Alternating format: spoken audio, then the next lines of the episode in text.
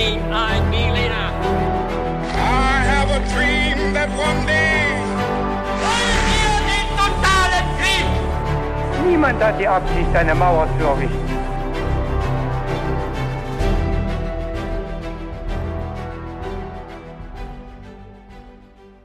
Hi und willkommen zurück zu einer weiteren Folge His2Go. Ich bin David Und ich bin Viktor. Und ich sage euch kurz, wie es jetzt ablaufen wird. Victor hat für uns alle eine Folge vorbereitet, von der ich keine Ahnung habe. Und mit der steigen wir gleich ein, indem Victor uns ein paar knifflige Fragen stellt, zum Mitraten für alle, die zuhören. Bevor wir allerdings dazu kommen, haben wir diesmal eine kleine Extra-Ansage. Und zwar haben wir bei His2Go vor kurzem, vor ein paar Tagen, unseren eigenen Merchandise-Shop eröffnet. Den könnt ihr über unsere Website euch anschauen oder einfach über den Link his2go.de slash shop. Und wir werden auf unseren Social Media Accounts auf Twitter und Instagram auch ein kleines Gewinnspiel in die Wege leiten, um äh, ja, euch den Shop ein bisschen näher zu bringen. Jetzt steigen wir aber mit unserer typischen Frage ein, nämlich Victor, was ist eigentlich dein Getränk zum Podcast? Mein Getränk ist heute, weil wir auch am Vormittag aufnehmen, ein Cappuccino.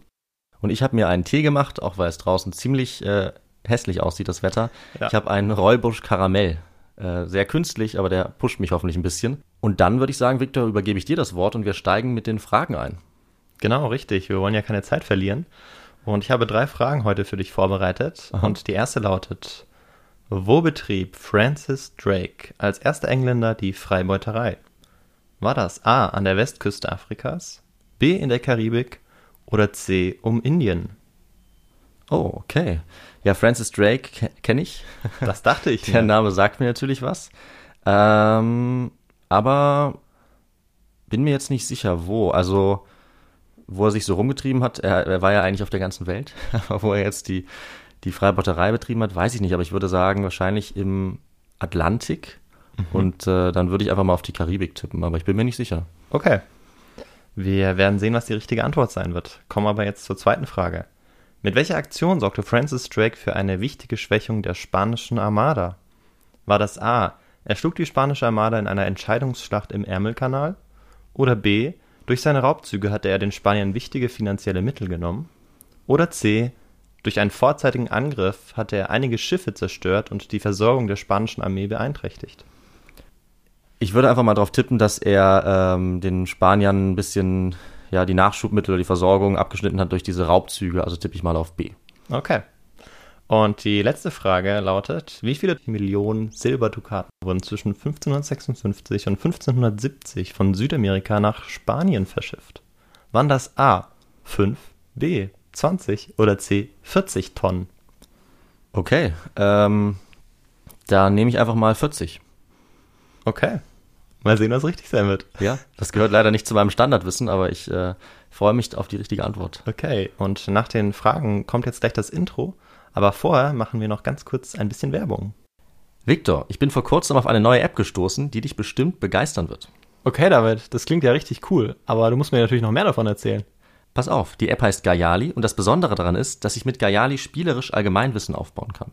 Okay, wow. Kann das, kann das sein, dass es super zu unserem Podcast passt?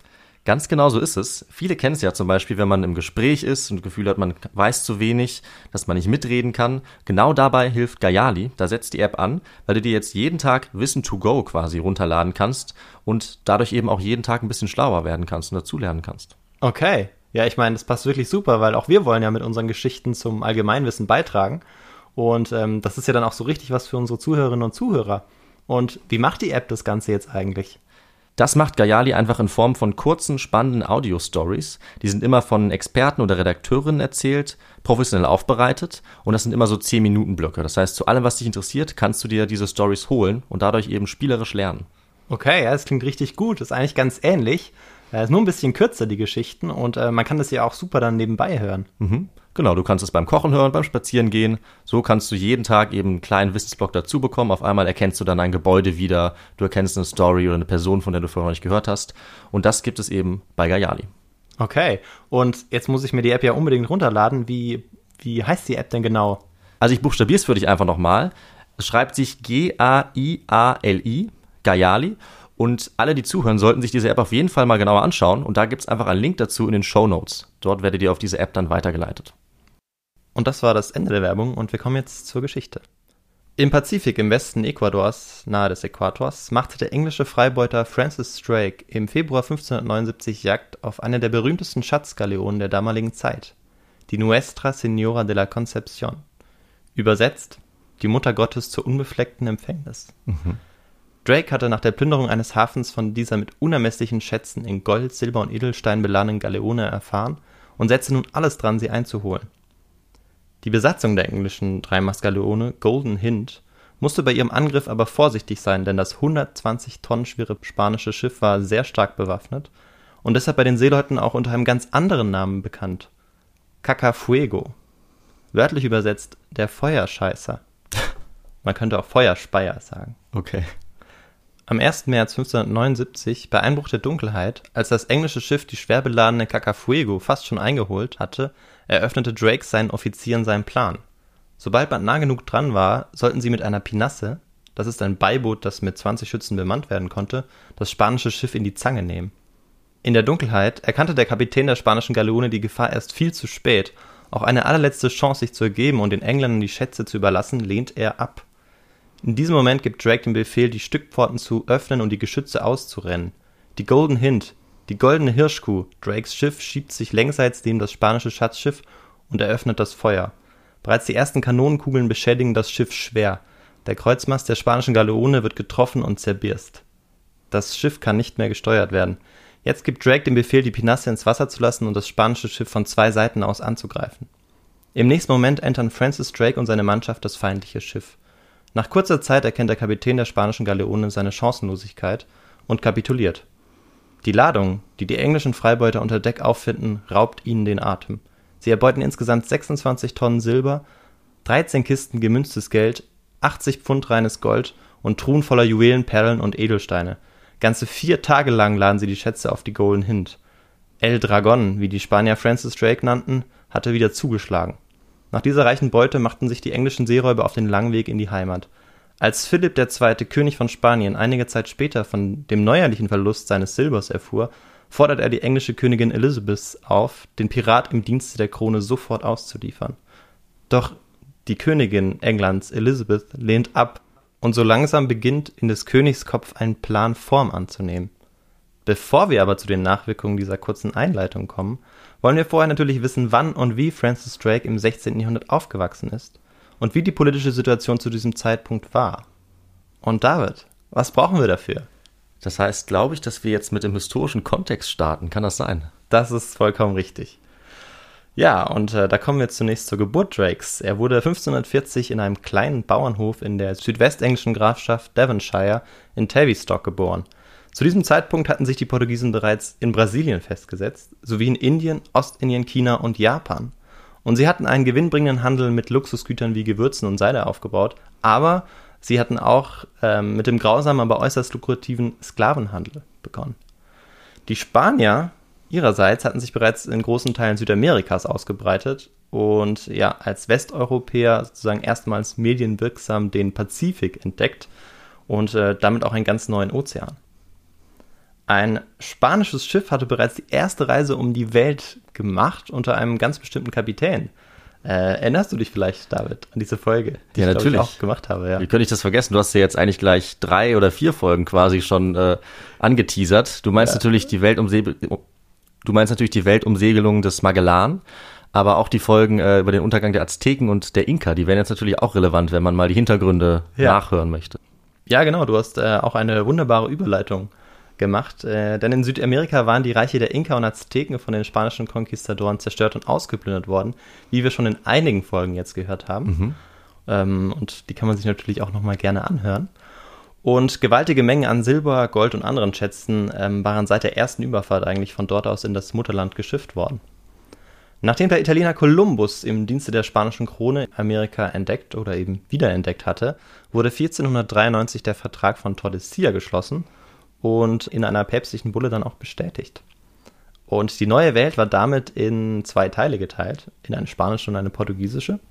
Ähm, die Spanier herrschten über die Westhälfte, die Portugiesen über die Osthälfte, mit Ausnahme von Brasilien und den Philippinen. Beide Reiche beanspruchten das Handels- oder eigentlich besser gesagt Ausbeutungsmonopol in diesen riesigen Gebieten. Von Sevilla aus fuhren jährlich zwei Flotten nach Amerika, eine nach Mexiko und eine nach Panama. Und zwischen 1556 und 1570 wurden 40 Millionen Silberdukaten nach Spanien geschifft. Boah, nicht schlecht. Genau. Und damit ist auch die Antwort richtig, die du gegeben hast. Ah, ja, stimmt. Okay, immerhin eine. Ich fürchte nämlich schon, äh, die, eine andere Antwort ist auf jeden Fall falsch, aber da kommen wir dann ja später zu. Genau, ja. Ja, und damit hast du ja eine Antwort schon richtig gegeben. Ähm, es waren tatsächlich 40 Millionen Silberdukaten, also eine ganz äh, große Menge. Das ist eine sehr große Menge. Allerdings habe ich langsam das Gefühl, dass ich auch mindestens eine andere Antwort falsch gegeben habe. Aber dazu äh, kommen wir ja dann. Immer. Mal sehen, mal sehen. Und äh, Spanien gewinnt jetzt Anfang des 16. Jahrhunderts auch durch die reichen Erträge natürlich aus äh, den neuen Gebieten, aus der neuen Welt, machtpolitisch deutlich an Einfluss. Als der Sohn einer spanischen bzw. kastilischen Königin und einem Habsburger Herzog, Philipp dem Schön, wurde der Habsburger Karl V. nach dem frühen Tod seines Vaters 1520 zum erwählten römisch-deutschen Kaiser. Mhm. Und sein Herrschaftsbereich war ja ziemlich groß, wie äh, vielleicht auch einige Zuhörerinnen und Zuhörer wissen. Und er zog sich über das heutige Spanien, Burgund, Österreich und dem Heiligen Römischen Reich. Ja. Und 1556, als Drake noch ein Junge war, dankte Karl als Herrscher ab und teilte seine Herrschaftsgebiete zwischen seinen Söhnen auf. Philipp II., von dem wir ja kurz schon gehört hatten, und seinem jüngeren Bruder Ferdinand I. Als Erstgeborener erhielt Philipp nicht nur Spanien und das gesamte Kolonialreich, sondern auch die Königreiche Niederlande, Neapel, Sardinien, Sizilien und das Herzogtum Mailand. Nicht schlecht. Ja. Und damit herrschte der spanische König, der äh, selber auch ein tiefgläubiger Katholik war, über das zu diesem Zeitpunkt größte und mächtigste Reich Europas.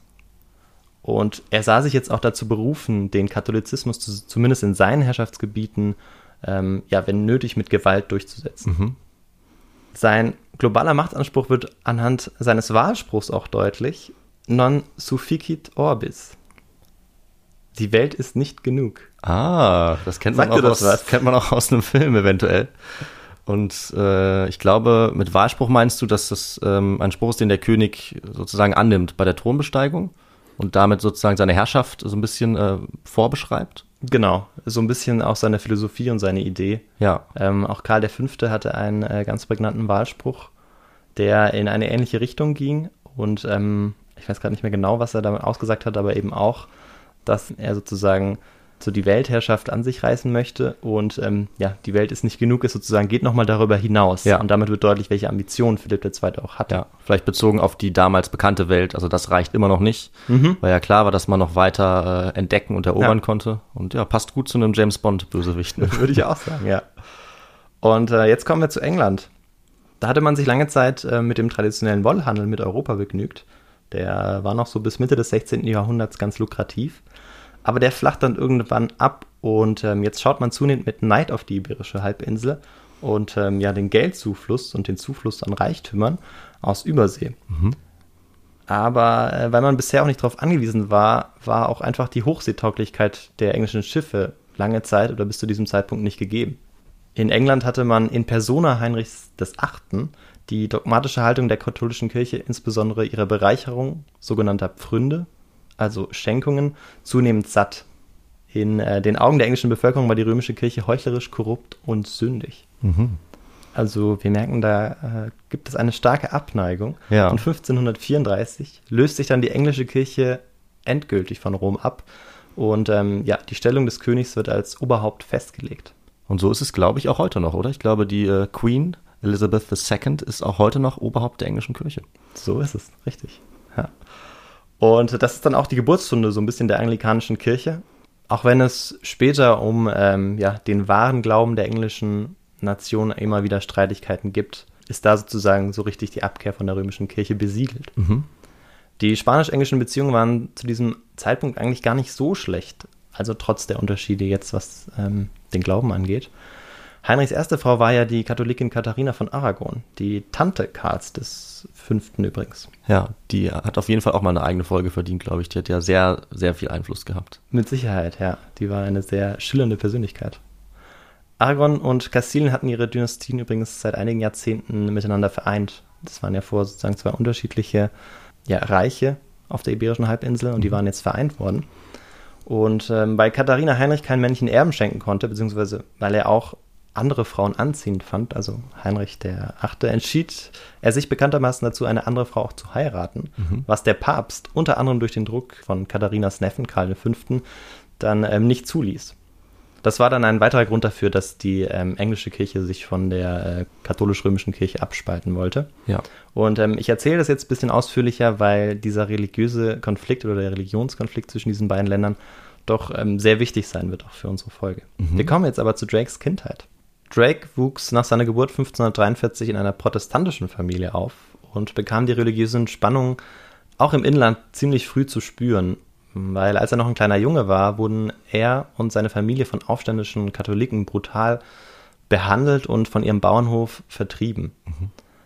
Hier liegt dann auch der Anfang seines Katholikenhasses, der äh, immer stärker werden sollte und ja, der ihn sein Leben lang eigentlich begleiten sollte. Denn äh, Drake war dann auch Zeit seines Lebens sehr gläubiger Protestant. Okay. Im Herbst 1558 wurde die protestantische Elisabeth im Alter von 25 Jahren Königin von England. Und obwohl Philipp und Elizabeth jetzt unterschiedliche Ansichten hatten und im Glauben getrennt waren, lief der Handel zwischen beiden Ländern so gut, dass beide keinen Krieg heraufbeschwören wollten. Außerdem war bei beiden die Angst sehr groß, dass sie dadurch einen wichtigen Verbündeten verlieren könnten im Kampf gegen ähm, einen der großen Erzfeinde Frankreich. Was ja in der Geschichte durchaus nicht selten der Fall war, dass Spanien oder vor allem England sich mit Frankreich auseinandersetzen sollten. Stimmt. Nach der Flucht vor den Katholiken hatten sich die Drakes am Fluss Medway in Kent niedergelassen. Die Familie soll so arm gewesen sein, dass sie teilweise auch auf einem abgetakelten Schiff gewohnt haben soll. Aber Drake konnte am Medway erstmals einen Blick auf die königliche Flotte legen, die dort vor Anker lag, und das muss für ihn ähm, sehr eindrucksvoll gewesen sein. Und ja, im Alter von zwölf Jahren wird Drake dann aufgrund von Versorgungsengpässen der Familie, ähm, weil er hatte noch mehrere Geschwister, er wird dann auch nicht zum Erben sozusagen der Familie, wird er eben von der Familie zur Seemannsausbildung zu einem alleinstehenden Küstenschiffer geschickt. Ähm, und dort auf der Bark von diesem Küstenschiffer lernt dann ähm, Drake die Kunst des Navigierens, kann man sagen. Und ähm, das lernt er, indem er Waren teilweise bis nach Frankreich und die Niederlande befördert.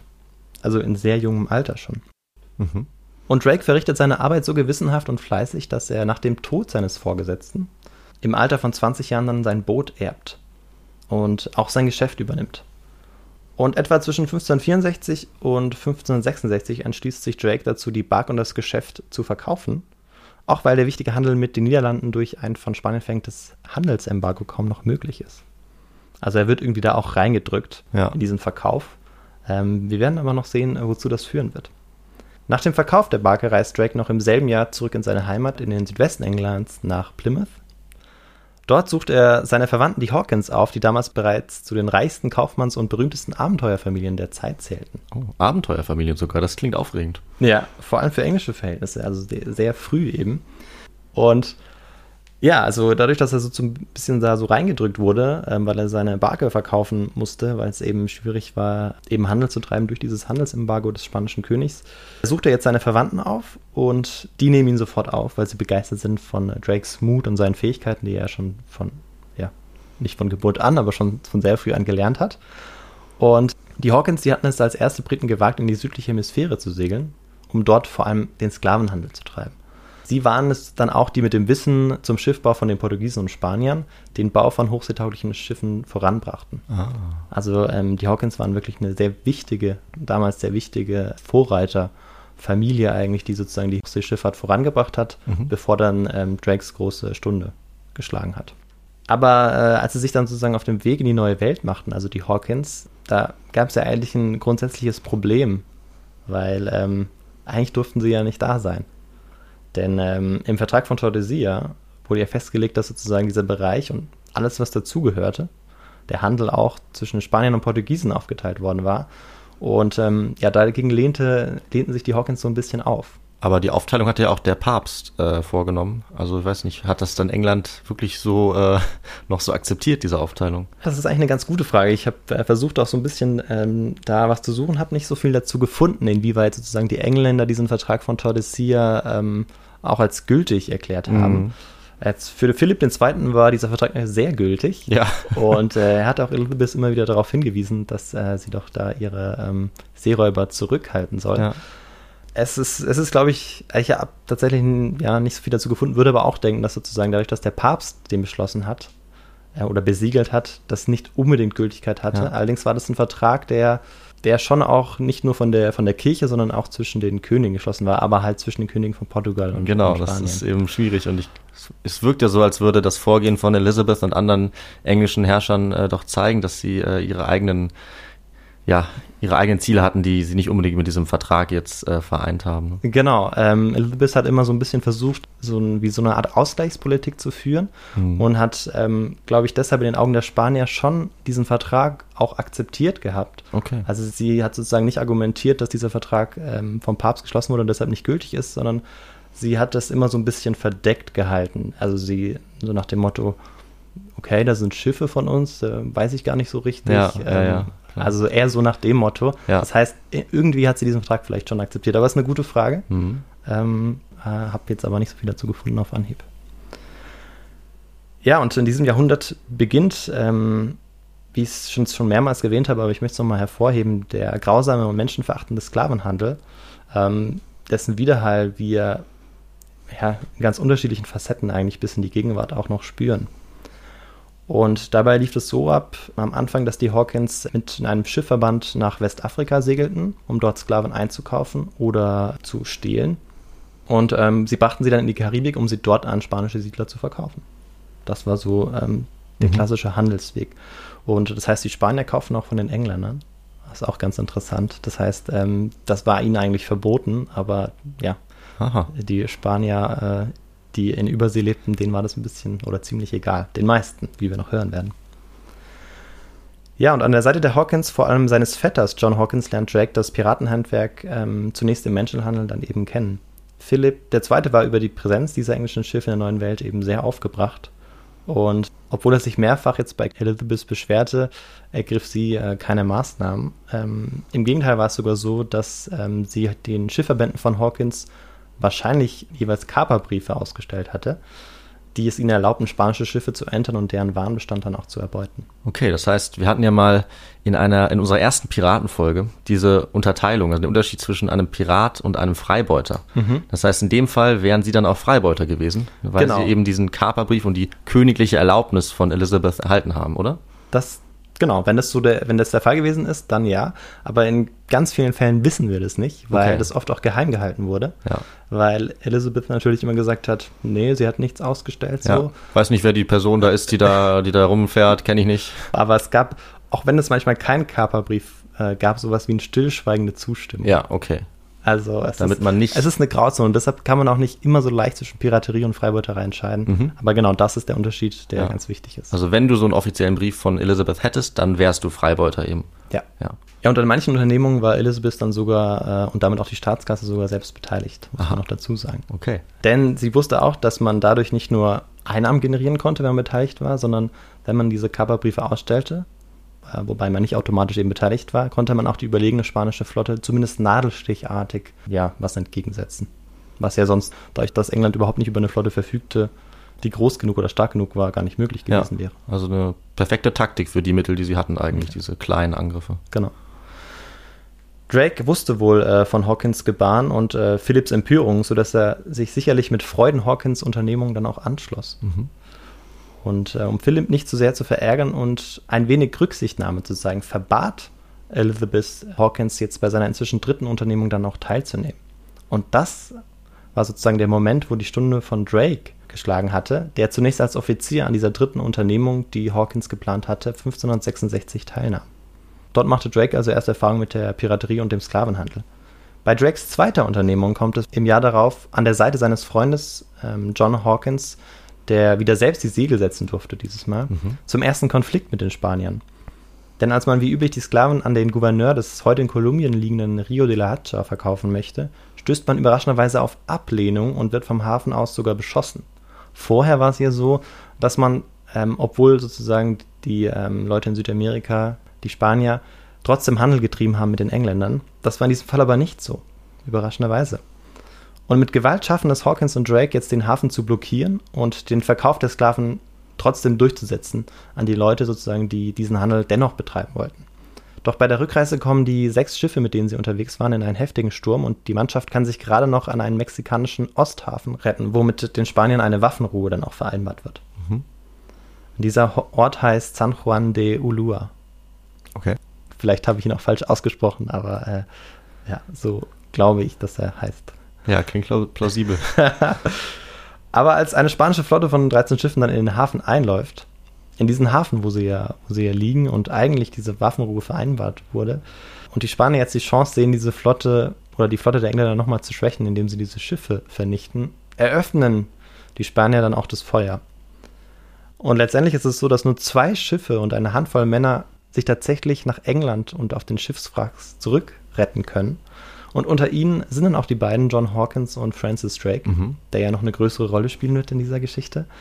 Und durch diese Aktion in dieser Stadt, die ich jetzt nicht nochmal ausspreche, aber da kann man ja nochmal zurückspulen, Ja. ähm, war es so, dass seine Abneigung gegen, die spanische Krone nochmal deutlich gestiegen war und wirklich so ein ganz, ja, wie so ein Wendepunkt erreicht hatte. Auch ganz allgemein, also dieser Zwischenfall trug eigentlich in ganz England dazu bei, dass die Stimmung gegen Spanien jetzt kippte.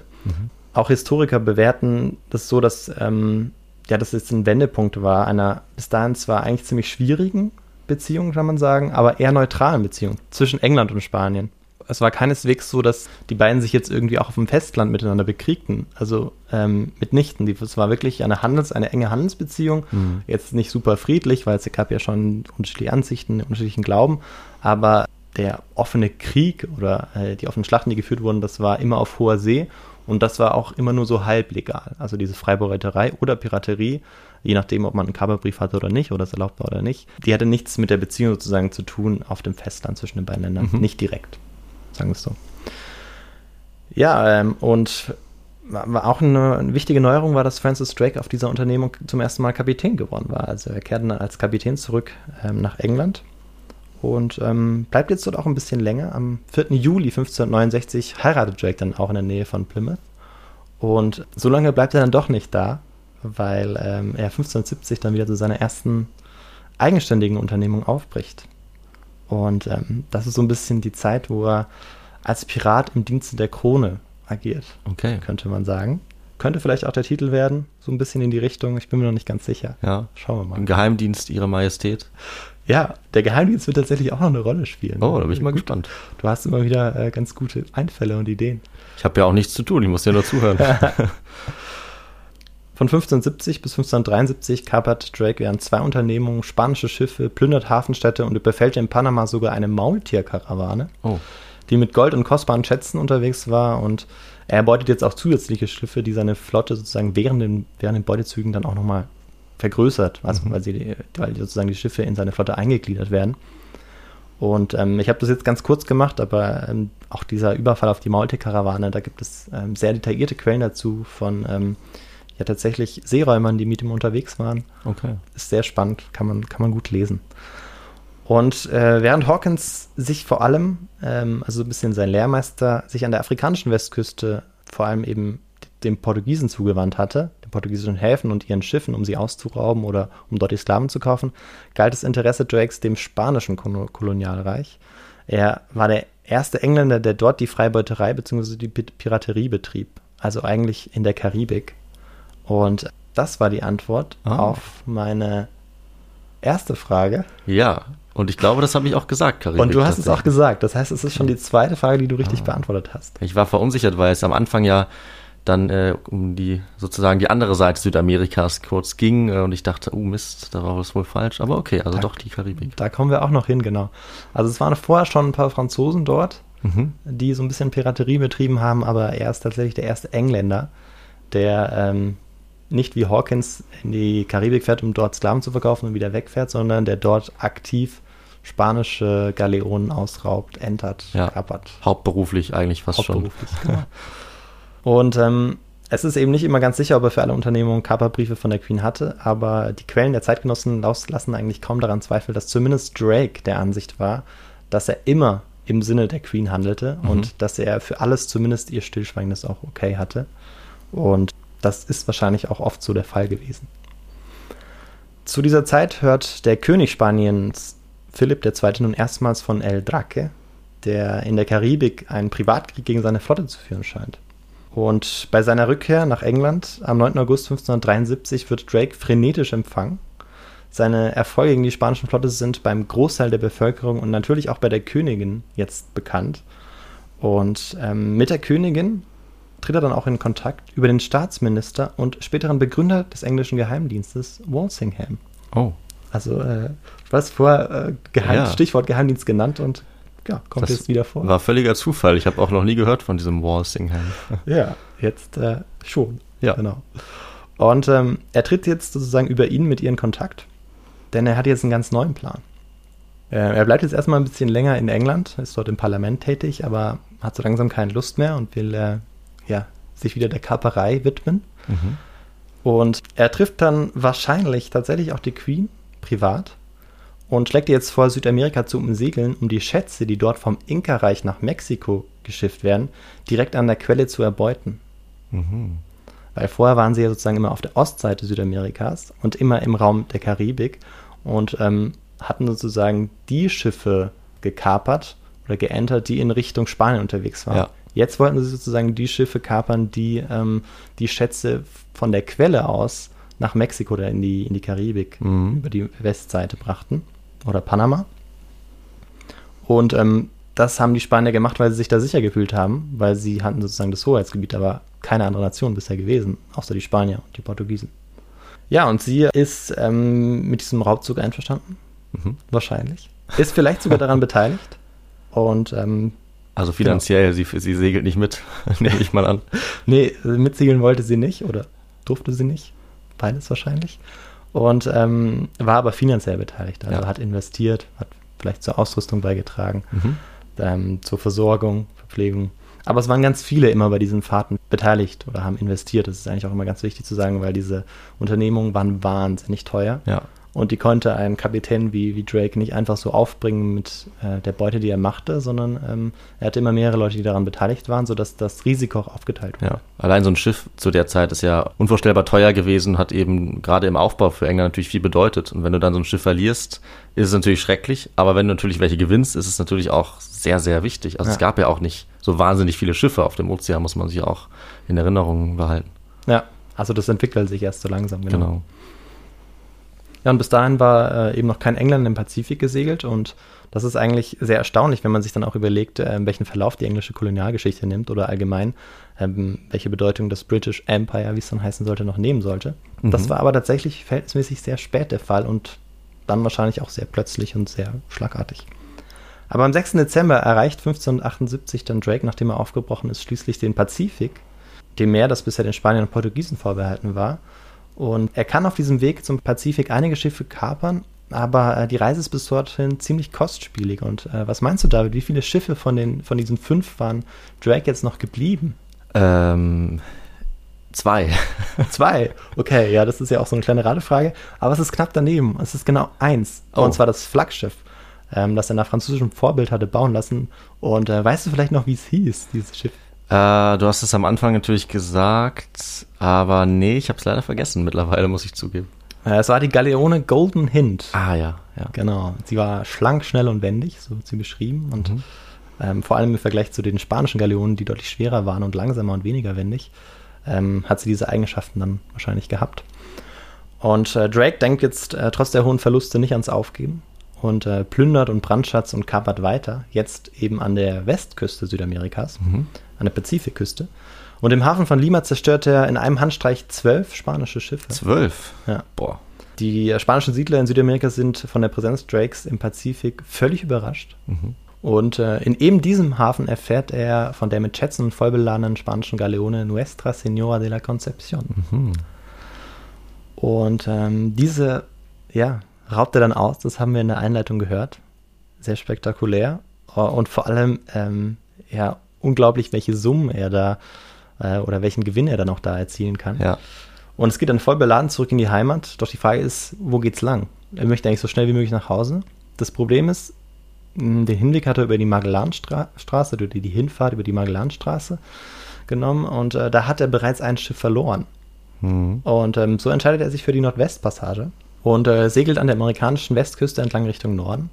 Unweit von San Francisco nutzt Drake dann auch die Freundlichkeit der UreinwohnerInnen aus und nimmt äh, für die englische Krone das Land in Besitz. Aha. So wie ähm, die Europäer eben damals in ihrem ja, Überlegenheitsgefühl agierten. Und über die Gewürzinsel der Molukken und die Umrundung des Kap der Guten Hoffnung erreicht Drake nach 1018 Tagen den Hafen in Plymouth, wo er am 26. September 1580 einläuft. Wir haben das also äh, ja, kurz abgeschnitten, weil man sicherlich dazu zu dieser Weltreise alleine schon Ja. zehn Folgen machen könnte. Aber wir haben ja schon einmal das im Mittelpunkt gehabt bei Ja. Magellan und deshalb wollte ich es dabei belassen. Ja.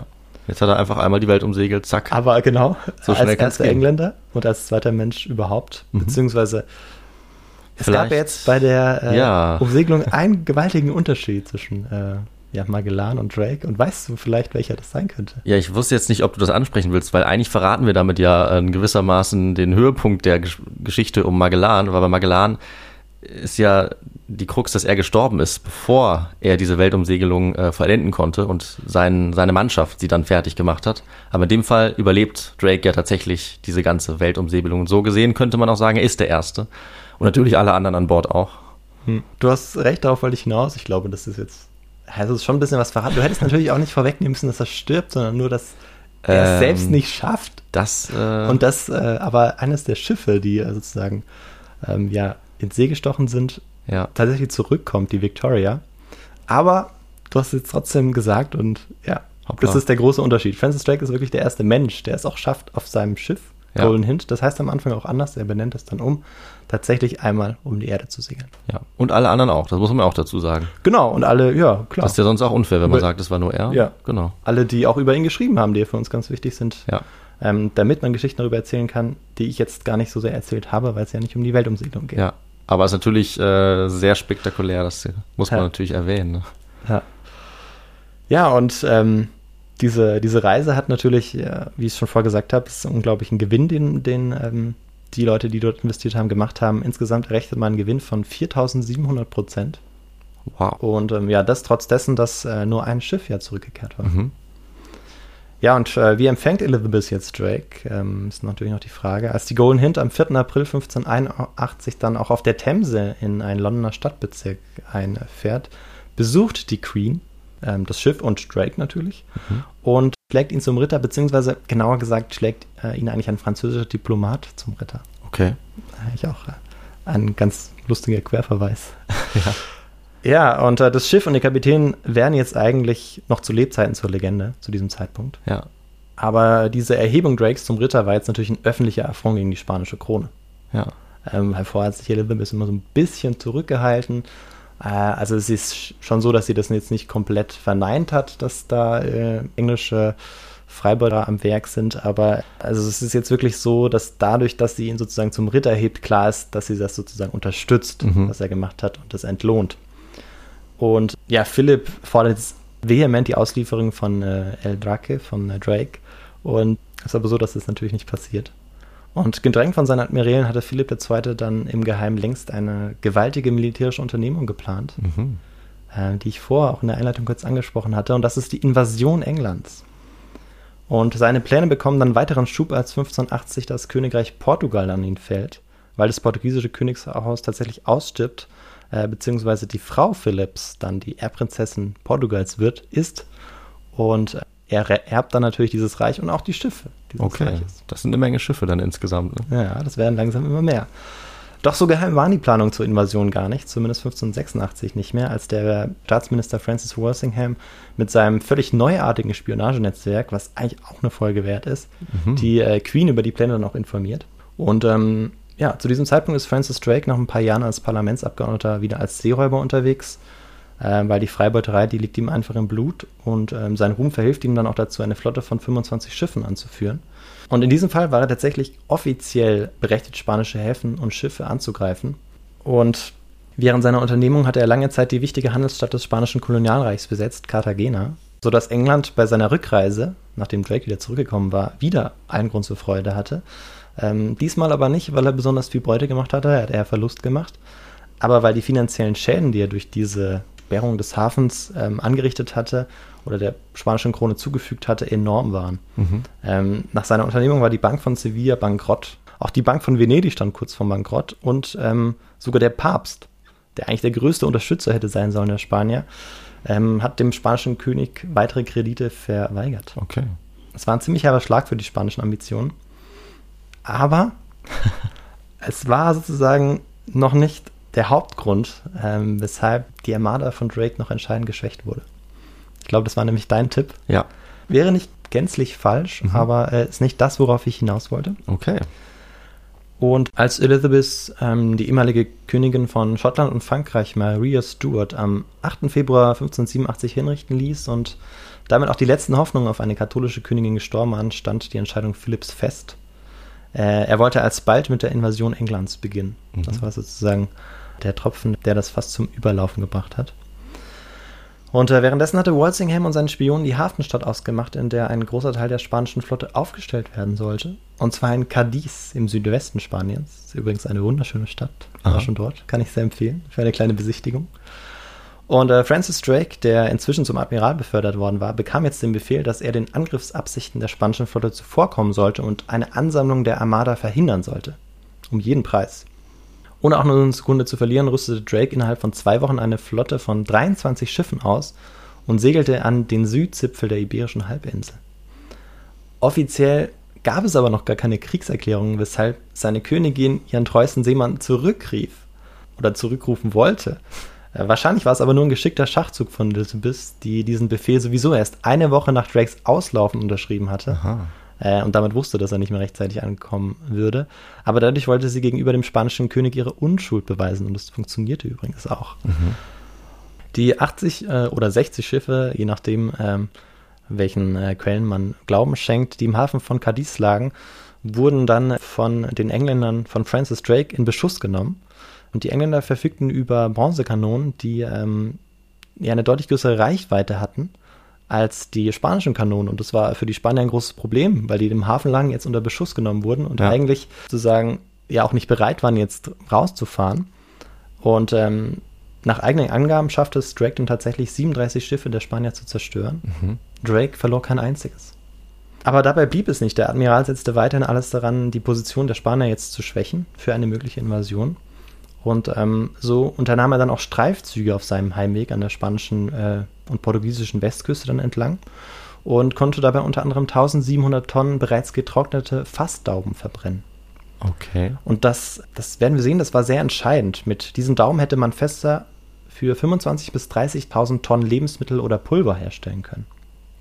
Es ging also bei dieser militärischen oder bei, diesem, bei diesen Angriffen Drakes zum ersten Mal eigentlich nur darum, wirklich nicht, also nicht die eigene Tasche zu füllen, sondern England eine bessere Position zu verschaffen. Und es war aber so, dass er tatsächlich sogar beides vereinen konnte. Aha, schlau. Er konnte nämlich auch noch ein bisschen Beute machen, als ähm, ja, sie äh, plötzlich ein äh, vollbeladenes spanisches Schiff auf der Hohen See sichteten und sie dachten, warum machen wir nicht einfach beides? Oh, war ja, die armen Spanier, muss man fast schon sagen, wenn die da an so einer großen Flotte vorbeigefahren kommen mit ihren Schätzen. Oh Gott. Ja, das war tatsächlich, also manchmal wurden die ja auch so eskortiert, äh, aber ähm, Ja, selbst wenn in, sie eskortiert wurden, in diesem Fall war die Flotte Drakes deutlich zu da groß. brauchst du wirklich eine sehr große Eskorte dann. Ja. Ja. Und äh, Drake kommentierte nach seiner Rückkehr nach England, ich habe dem König den Bart versenkt.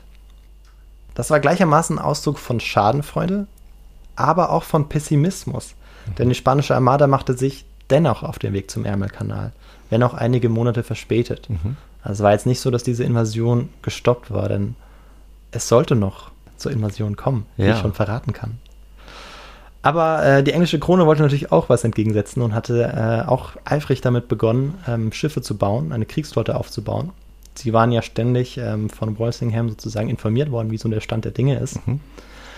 Und ähm, am 28. Mai 1588 liefen dann die ersten Schiffe der Armada, die insgesamt 130 Schiffe zählen sollte, aus. Und er bezeichnete seine Armade, also Philipp II., König von Spanien und Portugal und ganz vielen anderen Ländern, seine Armade als ähm, Invencible. Ich weiß nicht, wie man es auf Spanisch ehrlich gesagt ausspricht. Also in Französisch wäre es Invincible, das schreibt man fast genauso. Ah, Wir können ja beide kein Spanisch. Ich hätte jetzt Invencible gesagt. Das klingt vielleicht noch ein bisschen schöner, ja. Ich kann auch kein Spanisch. Aber äh, du hast äh, äh, vielleicht ein ganz gutes Gefühl. Wir wissen auf jeden Fall, was es bedeutet, natürlich. Ne? Ja, Unbesiegbar. Richtig, genau. Unbesiegbare Streitmacht. Und Der Angriff Spaniens geht aber nur sehr zögerlich vonstatten. Und das liegt unter anderem daran, dass äh, der Proviant, der in Fässern aus frischem Holz und eben nicht getrocknetem Holz eingelagert war, ähm, das Wasser und die Vorräte schnell verderben ließ. Die Armada konnte nicht ausreichend versorgt werden und so verzögerte sich der Angriff weiter und das eben auch dank des Eingreifens von Drake. Noch vor der eigentlichen Schlacht hatte Drake die spanische Flotte stark geschwächt. Als die spanische Armada schließlich im Ärmelkanal auftaucht, kam es zu den ersten Gefechten. Ein Teil der spanischen Armada zog dann an der englischen Südküste weiter. Die erste neuzeitliche Seeschlacht begann dann schließlich am 31. Juli 1588 unweit von Plymouth. Als Admiral war Drake an einem der ersten Gefechte beteiligt und zerstörte im Sturm eines der Flaggschiffe der Spanier.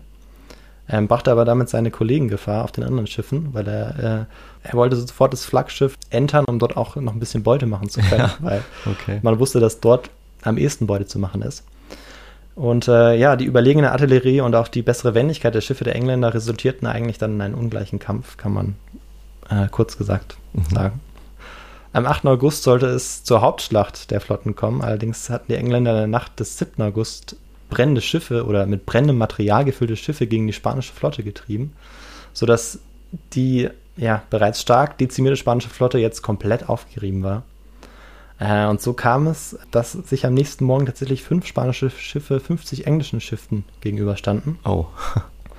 Und das war natürlich ein kleines Ungleichgewicht. Die anderen, also es waren noch deutlich mehr spanische Schiffe irgendwo anders unterwegs, aber dann konnten dann nicht in diesen Kampf eingreifen. Ja, und äh, diesen Kampf und viele andere weitere ähm, Gefechte und Kämpfe verloren dann die, die Spanier. Ähm, am 9. August war dann sozusagen dieser, dieser Krieg, diese Invasion dann auch beendet. Und die spanische Armada floh jetzt ähm, nördlich über Schottland zurück nach Spanien. Und unglücklicherweise kam die durchaus noch nicht intakte, kann man sagen, aber große spanische Armada in einen fürchterlichen Sturm. Ja. Und erst eineinhalb Monate später liefen dann 68 Schiffe. Also immer noch ein beträchtlicher Anteil, eben Ja. deutlich weniger als ja, losgesegelt Knapp waren. die Hälfte, ne? Ja. ja. Äh, Oder eben das, was von ihnen übrig blieb. Also das, die sahen jetzt auch nicht wie neu aus. Die äh, liefen jetzt tröpfchenweise in den spanischen Hafen Santander ein. Also sozusagen der erste spanische Hafen, den man irgendwie erreichen konnte. Gerade so noch, ja. Ja, und obwohl Drakes Rolle im Kampf gegen die Armada nur untergeordnet war, sahen die Spanier in ihm wirklich inzwischen die Inkarnation des Teufels. Okay. Für Spanien war die Niederlage keineswegs vernichtend, aber für Philipp war das eine erhebliche Schwächung in der Außendarstellung. Elizabeth konnte nach diesem Sieg bis in die jüngste Zeit hinein glaubhaft vermitteln, dass die spanische Vorherrschaft zur See durch den gewonnenen Krieg dramatisch und anhaltend geschwächt worden war, was, wie wir aber heute wissen, ähm, gar nicht der Fall war. Mhm. Also die Engländer haben schon noch ein bisschen länger gebraucht, um die Vorherrschaft, wenn man sowas sagen kann, ja, zu übernehmen. Ja, also auch wenn dieser, diese Niederlage so vernichtend scheint, hat sie nicht so eine Rolle gespielt, wie man vielleicht denken könnte. Ne? Also das ist wahrscheinlich mittlerweile die Geschichtsforschung rausgearbeitet. War früher, glaube ich, ein bisschen anders eingeschätzt, habe ich Ja. auch mal gehört. Aber ja, das war noch nicht der entscheidende Punkt, der sozusagen das Machtverhältnis gekippt hat. Richtig. Und ja, über 20.000 Engländer und Spanier, ich habe es jetzt zusammengenommen, weil die Zahlen gar nicht so unterschiedlich sind, starben im Kampf. Und vor allem an Krankheiten und Seuchen, die dann äh, in der Folge ausgebrochen sind aufgrund der schlechten Versorgungslage im Kampf und auf hoher See. Aufgrund natürlich auch auf der spanischen Seite ähm, des Eingreifens von Drake, aber das war auch jetzt nur sozusagen ein kleiner Anteil. Also es war schon Mhm. ein wichtiger Anteil und wahrscheinlich äh, in diesem Kampf Drakes größter Anteil am Sieg. Aber ähm, genau, also diese Krankheiten, die Seuchen, die waren wirklich ganz schlimm, die dann auf den Schiffen ausgebrochen sind und dann auch noch ein bisschen länger gewütet haben. Und ja, wie geht's weiter? Also Drake führt dann auf eigenen Vorschlag hin als Befehlshaber eine Gegenarmada gegen den portugiesischen und spanischen König. Allerdings scheitert dieses Unterfangen kolossal, kann man sagen. 12.000 Engländer sterben bei dieser, bei dieser Idee, bei diesem Unterfangen. Die Mehrheit an einem Sturm und den daraus folgenden Ausbrüchen von Krankheiten wieder. Drake rettet sich nach England zurück, fällt aber jetzt in der Gunst von Elizabeth. Und ähm, ja, was meinst du, was macht Drake jetzt noch, Ähm, ich, nachdem er als Admiral sozusagen nicht mehr wirklich tätig sein kann? vielleicht äh, macht er sich mit seinem Schiff äh, nochmal selbstständig für ein paar Jahre. Ja, so ungefähr, ja. Also 1595 führt er seine letzte große Kaperfahrt durch als Anführer einer Streitmacht von 27 Schiffen. Mhm. Oh. Er segelt mit seinem langjährigen Freund und Vetter Sir John Hawkins, also ähm, die beiden waren von Anfang an sehr eng miteinander verbunden, segeln in die Karibik. Doch noch vor Ankunft in äh, der Karibik stirbt sein enger Freund und im Januar 1596 erkrankt dann auch Sir Francis Drake an der Ruhr und an der stirbt er dann auch am 23. Januar an Bord seines Schiffes. Mhm. Ja, Francis Drakes Taten können für die Anfänge der Idee eines British Empire, also eines britischen Weltreichs, eigentlich nicht hoch genug eingeschätzt werden. Er war sozusagen der Erste, der diese Ambition, ohne es vielleicht direkt zu wollen, aber der Erste, der das sozusagen untermauert hat. Ja. Und schon zu Lebzeiten war Drake so berühmt, dass sogar seine ärgsten Feinde Porträts von ihm besitzen wollten. Okay, das ist ein guter Fakt. Und insgesamt sollte jetzt bei dieser Geschichte als Abschluss nicht unerwähnt bleiben, dass er bei seinen Beutezügen und seinem Kampf gegen die spanische Seeherrschaft keine Skrupel kannte, brutal vorgehen konnte und brutal vorging, ähm, was aber seinem Ruhm und seiner Beliebtheit nicht abträglich war. Mhm. Und damit ist meine Geschichte zu Ende. Ja, dann sage ich mal vielen Dank für diese spannende Geschichte, äh, die ja viele Versch Geschichten eigentlich vereint hat sogar. Ich hatte auch mal überlegt, ein Thema zu machen, eigentlich dann auch über die spanische Armada. Ich hätte das auch so zugespitzt und ich fand es gut, dass du aber noch auf viele andere Punkte eingegangen bist, weil wie mir jetzt klar wird, äh, das doch nicht so entscheidend ist, wie man manchmal denkt. Also manchmal gibt es ja so Ereignisse in der Geschichte. Ein anderes Beispiel ist vielleicht der Sturm auf die Bastille, die nicht ganz so bedeutend sind, wie man vielleicht auf den ersten Blick denkt und die oft ein bisschen von der Geschichtswissenschaft etwas entmystifiziert werden müssen. Und ich glaube, das ist so ein Fall, hm. wo wir eben hören, wie lange das Vorgeplänkel dauert, was das auch für diplomatische äh, Beziehungen sind, wie, wie, wie viel Feingefühl auch die Queen Elizabeth da, dabei beweisen muss und auch wie geschickt sie agiert und was für eine Rolle solche Sachen wie Nachschub, so kleine ähm, Versorgungsprobleme, Krankheiten, wie viel das, wie viel das ausmachen kann. Mhm. Und ähm, insgesamt einfach eine sehr spannende Zeit. So, also man spürt so ein bisschen den Unternehmergeist, auch dieses Abenteuertum, diese brisanten, brutalen Kaperfahrten äh, und auch das, ja, das Leben auf dem Meer einfach, was äh, ja sehr, sehr frühe Zeit war, dieses, dieser großen Flotten, ähm, wo eben auch einiges schieflaufen konnte. Das erinnert natürlich auch an die Folge, die ich erzählt hatte zur Kamikaze, wo ähm, Tatsächlich, ja. ja auch zweimal eine Flotte durch einen sehr starken Sturm zerstört wird. Also es, es ist eine Zeit, wo man auf See wirklich äh, einige Schwierigkeiten haben konnte. Aber faszinierend, was, was die Leute damals mit ihren Holzschiffen alles schon so veranstaltet haben. Ja. Und wie sie trotzdem immer wieder von äh, dem Wetter oder der Umwelt dann sozusagen wieder zu Menschen gemacht wurden. Ja. Weil sie eben doch sterblich sind sozusagen und die Umwelt und eben das Wetter sozusagen nicht zulässt, dass der Mensch immer sich darüber setzen kann. Und äh, ich finde, du hast es schon wunderbar zusammengefasst und deshalb würde ich es dabei belassen. Mhm. Würde mich noch äh, bei Carina bedanken, die diesen Vorschlag hatte für dieses Thema. Ja, super. Zu Francis Drake. Ich habe es ja so ein bisschen zugespitzt.